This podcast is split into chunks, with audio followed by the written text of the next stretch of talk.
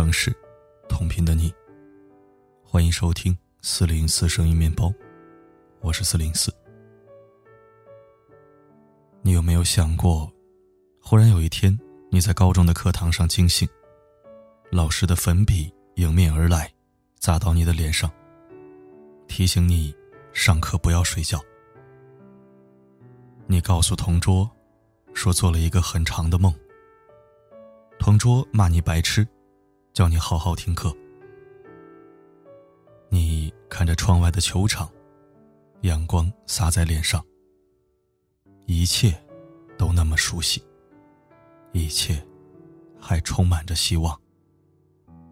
这样的感觉，就是我看电影《最好的我们》的时候的感受。当时我的脑海里只有一个感觉，那就是。希望里面这么美好的青春，永远永远都不要停。它让我想起，当你拿起相机拍照的时候，总是会有让你脸红心跳的人闯入你的镜头当中。当你和三五好友一起骑着单车出去游玩的时候，夏日的蝉和满墙的爬山虎，总是那么的记忆犹新。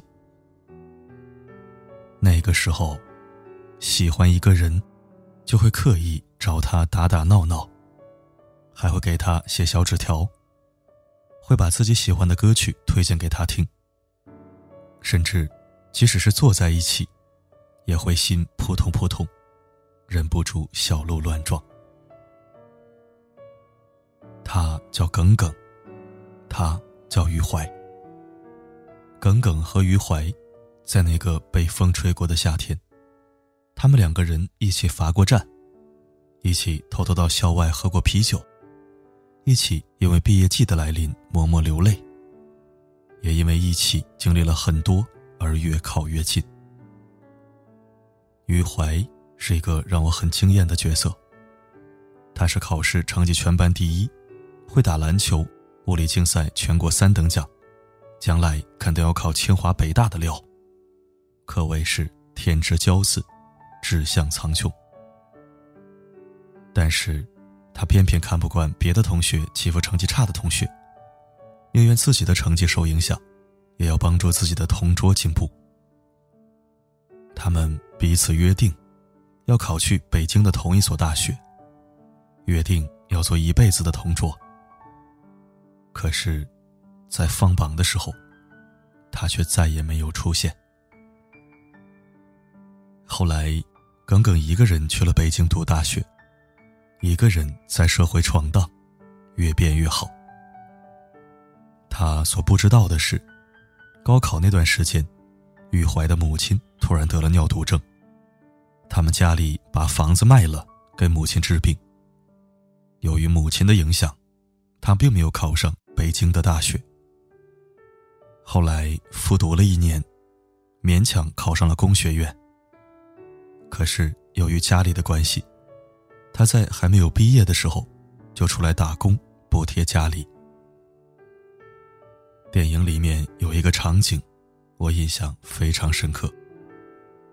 同学聚会的时候，有的同学变成了保险经理，给每一个同学发着名片；有的同学家里情况很好，变成了炒房团的一员；而有的人加入了豪门。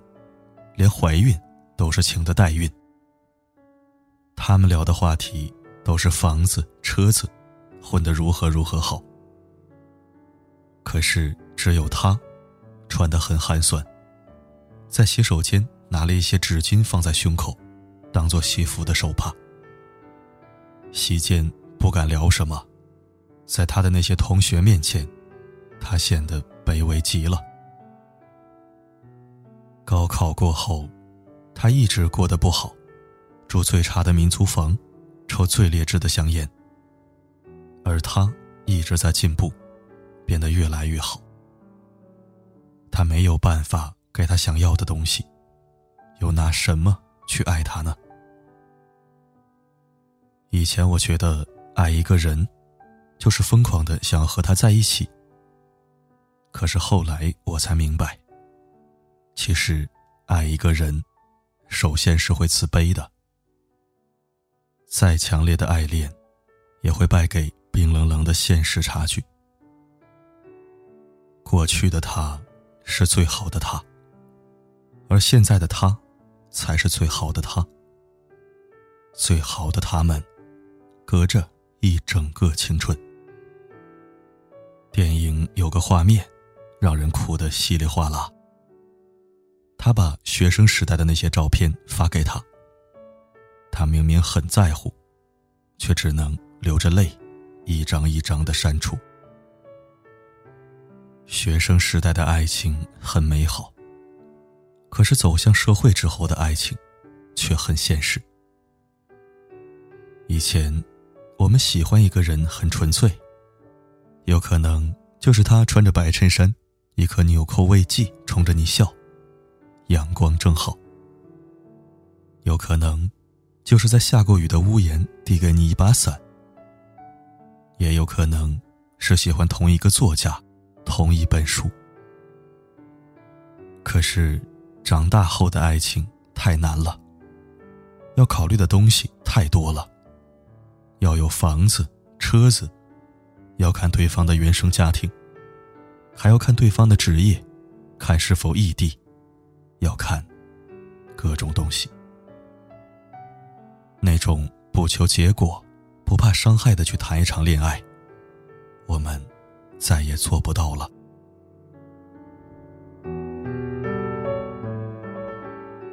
前段时间，我去参加一个同学聚会。我们大学时代的一对金童玉女，却在毕业之后分道扬镳。他们真的很配，无论外表、身高、兴趣爱好。可是，我那个男同学，却娶了另外一个女人。另一个女人的家境比他要好太多，是老板的独生女儿。他们两个人完全不是一个层级。而我那个女同学是农村的，男同学的家里也不同意他们在一起。后来，我们谈到男同学的时候，女同学忽然神色暗沉。眼里有闪闪发光的东西，快要落下来。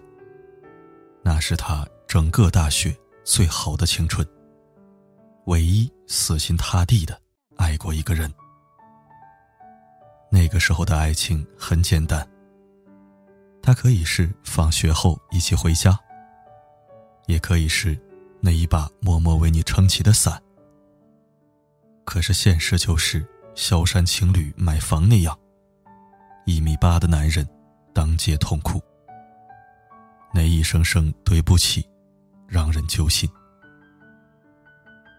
人生最遗憾的事情，莫过于在最没有能力的时候，遇到了一辈子最想照顾的人。校园时代的爱情，大多会败给现实。想想那个时候。互相喜欢的两个人牵手走下去的，又有多少？我们曾将对方列入自己未来的每一个计划，一起逃课翘班，一起分享同一碗泡面，一起畅想美好的未来。可最后，却只能变成一句“对不起，没关系”。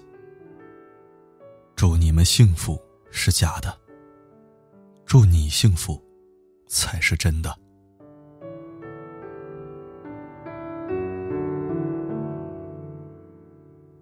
当时的我们用尽全力去爱，后来的我们却不得不分开。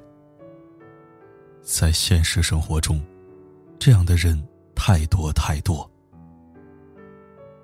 为此，我们采访了一百对情侣。陈雪飞说：“这张纸，我保存了很多年。是我当时抄他的志愿表，我们要考去同一所学校。我们还是没有在一起。最后一次见面的时候，他来送我。我把车子的窗户摇上去，因为我不敢再看他。”黄梦琪说。他经常从成都坐动车到绵阳。我生日的时候会偷偷在酒店布置的很浪漫。他攒了很久的钱买给我将来订婚的戒指。我因为工作的原因被调到国外。等我回来的时候，他已经不在了。我们本来是要结婚的。他喜欢我短头发，我就一直没有留过长头发，因为我希望再次见到他的时候，我还是他喜欢的样子。宁也这样说。这是一把很破的车的车钥匙。读书的时候一直开着这辆车送他回家。他拿着抱枕，一直坐在副驾驶。他喜欢的那辆车，如今我已经买下。可是他，已经不在了。每当我向右边看的时候，就会觉得崩溃。我觉得，那里应该有一个人拿着抱枕。可是现在，已经空了。后来的我们，什么都有了，可就是没有了我们。我们每一个人，都有一段难以言说的伤。它或许是一首歌，一句话，一种饮料。也可能是一个地方，一个国家，一张机票。阿黛尔有一首歌，叫《Someone Like You》。以前总是听别人把它翻译成“爱人如你”。后来有一次上英文课的时候，老师把它翻译成“另寻沧海”。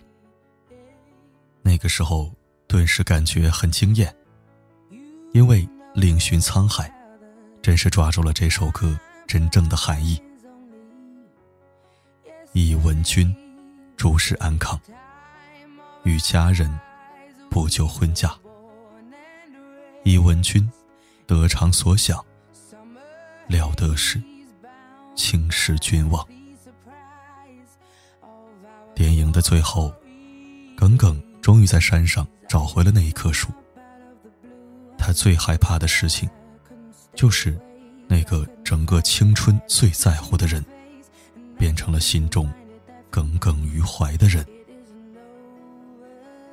人生充满遗憾，而我的遗憾，只与你有关。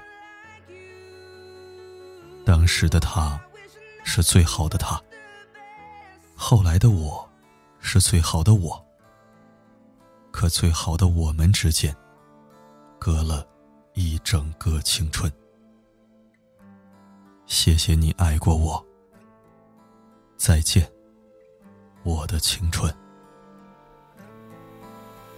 初恋已经留给了青春，直到脸上出现了皱纹。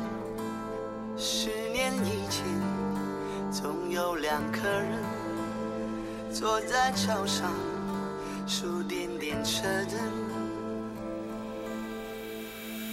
初恋已经留给了青春，直到脸上出现了皱纹。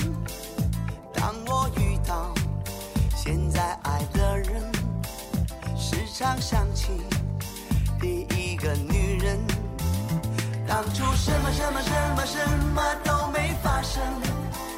心中却又却又却又却有一道伤痕。现在离我最近的女人，不过只是最想的替身。就算心里出现了裂，也不至于好坏不分。我能忘记伤害我的人，却难忘记。第一个女人，当初什么什么什么什么都没发生，心中却有却有却有却有一道伤痕。现在离我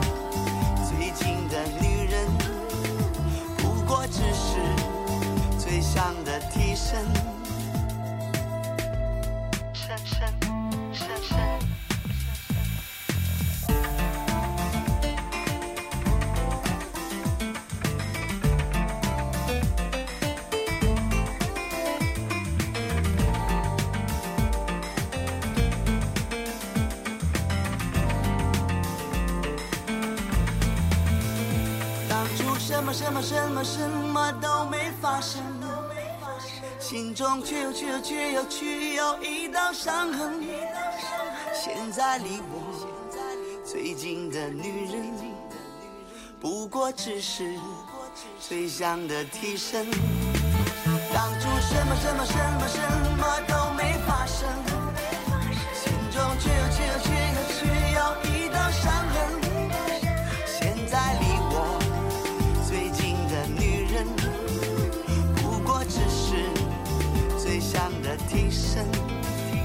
当初什么什么什么什么都没发生，心中却有却有却有却有一道伤痕。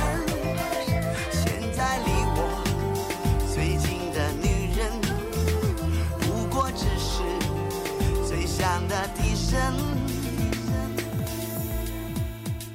初恋已经留给了青春，直到脸上出现了皱纹。